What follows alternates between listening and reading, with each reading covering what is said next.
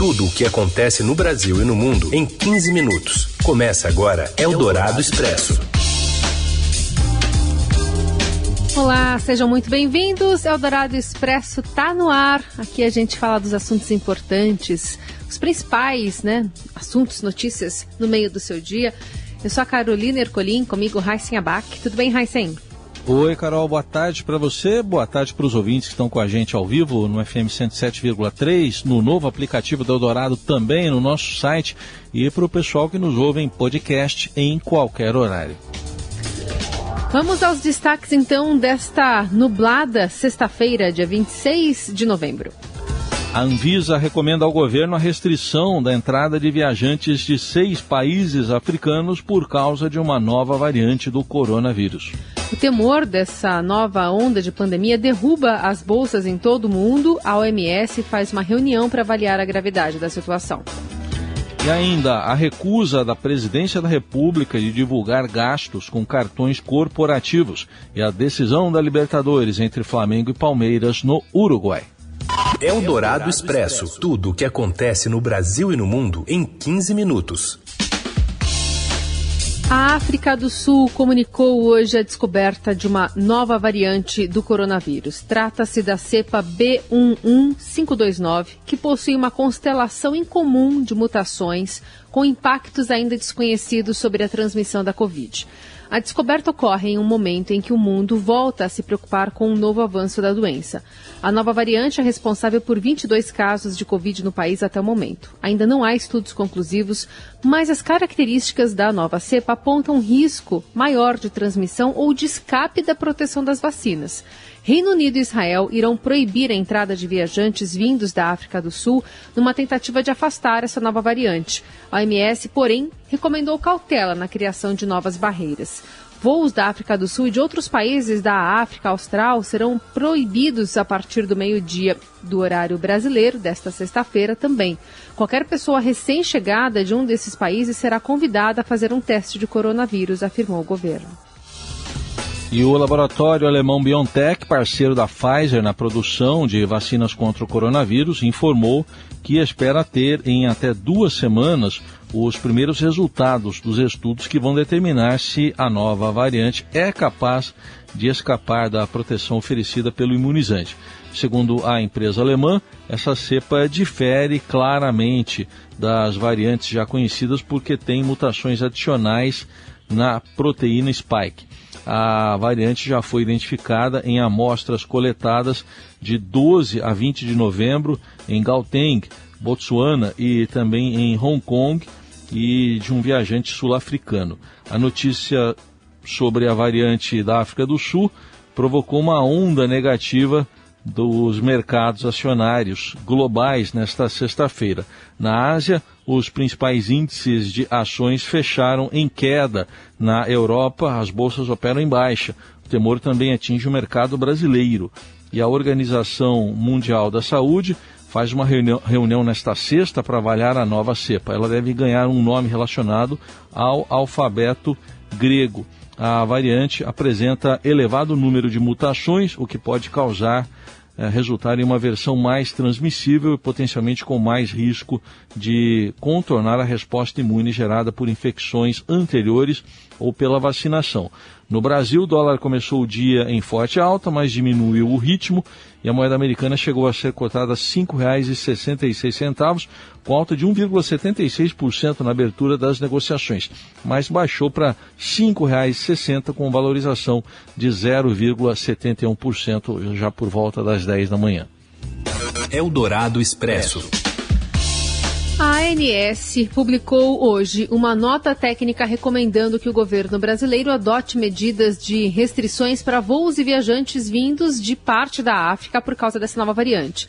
Segundo a agência, a efetivação das medidas sugeridas depende de uma portaria editada em conjunto com os ministérios da Casa Civil, Saúde, Infraestrutura e Justiça. O presidente Bolsonaro fala de uma nova onda de Covid, mas por enquanto descarta fechar aeroportos para conter o vírus. A gente vai até Brasília com o Eduardo Gayer. Boa tarde, Eduardo. No momento em que países da Europa apertam restrições para conter o salto de casos do novo coronavírus e uma nova variante é descoberta, o presidente Jair Bolsonaro afirmou nesta sexta-feira que está vindo uma outra onda de Covid. A apoiadores em frente ao Palácio da Alvorada, no entanto, o chefe do executivo descartou a possibilidade de adotar restrições, como fechar aeroportos para tentar reduzir o contágio da doença. Tá vindo uma outra onda aí de Covid, lamentável. Você devia fechar os aeroportos, não deixar ninguém vir de fora para não acontecer Mas, com meu, Que loucura é essa? Se o aeroporto é. não entra. A tela já está aqui dentro, pô. Você tem que aprender a conviver com o vírus, é. infelizmente. O Brasil fechou suas fronteiras aéreas a estrangeiros nos momentos mais agudos da pandemia no exterior, como em março de 2020 e em dezembro do mesmo ano.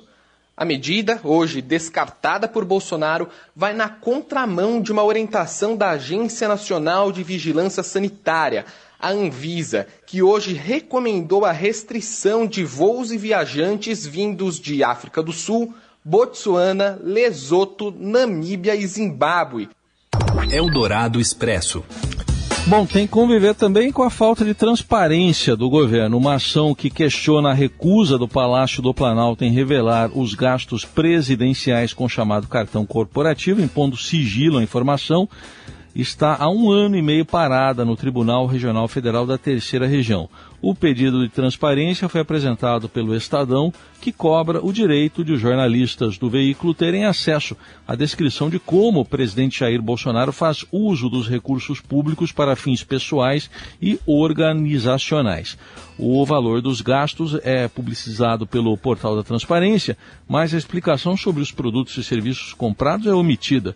O Estadão moveu a ação contra a União em maio de 2020 após diversas recusas da Secretaria-Geral da Presidência da República a detalhar os gastos de Bolsonaro.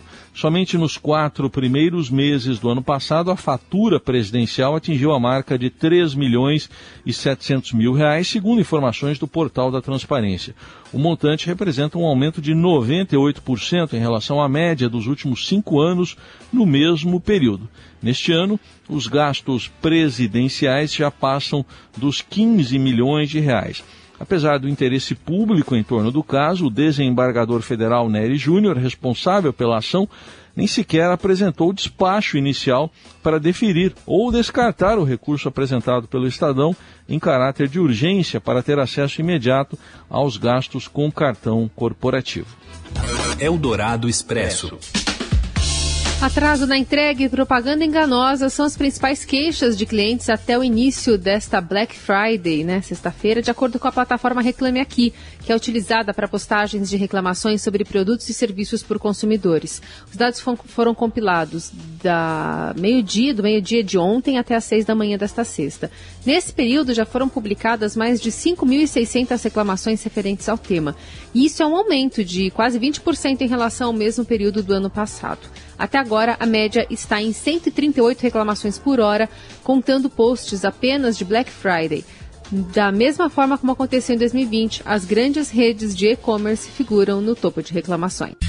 Você ouve Eldorado Expresso. Seguimos com as principais notícias desta sexta-feira.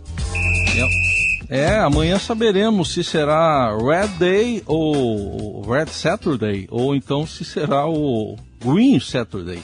Qual brasileiro vai levar a final da Libertadores da América no sábado lá no Uruguai? Fala, Robson Morelli. Olá, amigos! Hoje não tem como não falar dessa decisão importantíssima de Libertadores, Palmeiras e Flamengo, Flamengo e Palmeiras. Jogo neste sábado a partir das 17 horas lá em Montevidéu. Dois times que foram muito badalados durante toda a temporada, mas que na prática não ganharam nada ainda. O Flamengo ainda ganhou o estadual lá do Rio de Janeiro, mas o Palmeiras nem isso. Em todas as competições importantes, os dois times ficaram para trás. Flamengo tem uma pequena chance de estragar a festa do Atlético Mineiro no Campeonato Brasileiro, mas é muito, muito, muito, muito pequena mesmo. A Libertadores é o grande negócio para esses dois times que se enfrentam amanhã, partida única quem ganhar leva o grande prêmio da Libertadores da América. Além da conquista, além de salvar a lavoura da temporada, ainda tem premiação gorda, quase 30 milhões de dólares para quem ficar com o título e quase 15 milhões de dólares para quem for o segundo colocado. É dinheiro que ajuda demais numa temporada que ficou parada aí por causa da pandemia, não teve público em determinado momento e o dinheiro acabou um pouco para esses dois clubes, embora sejam os dois clubes aí mais bem administrados do futebol brasileiro. É jogo importante, é jogo interessante, é jogo que vale muito e é jogo em que ninguém aqui no Brasil vai ficar fora, vai perder essa grande decisão. Flamengo e Palmeiras Palmeiras e Flamengo a partir das 17 horas deste sábado. É isso, gente. Falei. Um abraço a todos. Valeu. Presidente do Comitê Olímpico Brasileiro, Carlos Arthur Nussmann, foi condenado na noite de ontem a 30 anos e 11 meses de prisão no processo de compra de votos para a realização dos Jogos Olímpicos de do Rio, né, de 2016. O ex-governador fluminense Sérgio Cabral, que já cumpre pena por ser um sem número de processos, recebeu mais 10 anos de prisão na mesma ação. Eldorado Expresso.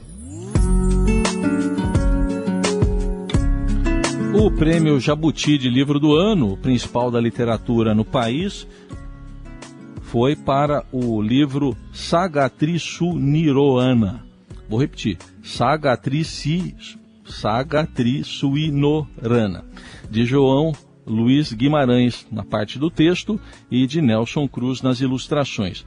Voltada para o público infantil, criança consegue falar mais fácil do que a gente. A obra usa a linguagem de Guimarães Rosa, exatamente, né, que viveu, um grande escritor da literatura brasileira, nascido em 1908 e morto em 1967, para recontar, recontar a fábula dos três porquinhos, o que pode ser um sinal. A fábula é dos três porquinhos como uma metáfora para o rompimento da barragem da Vale nas cidades mineiras de Mariana e Brumadinho, duas tragédias que estão no passado recente, mas ainda em andamento pelas suas consequências.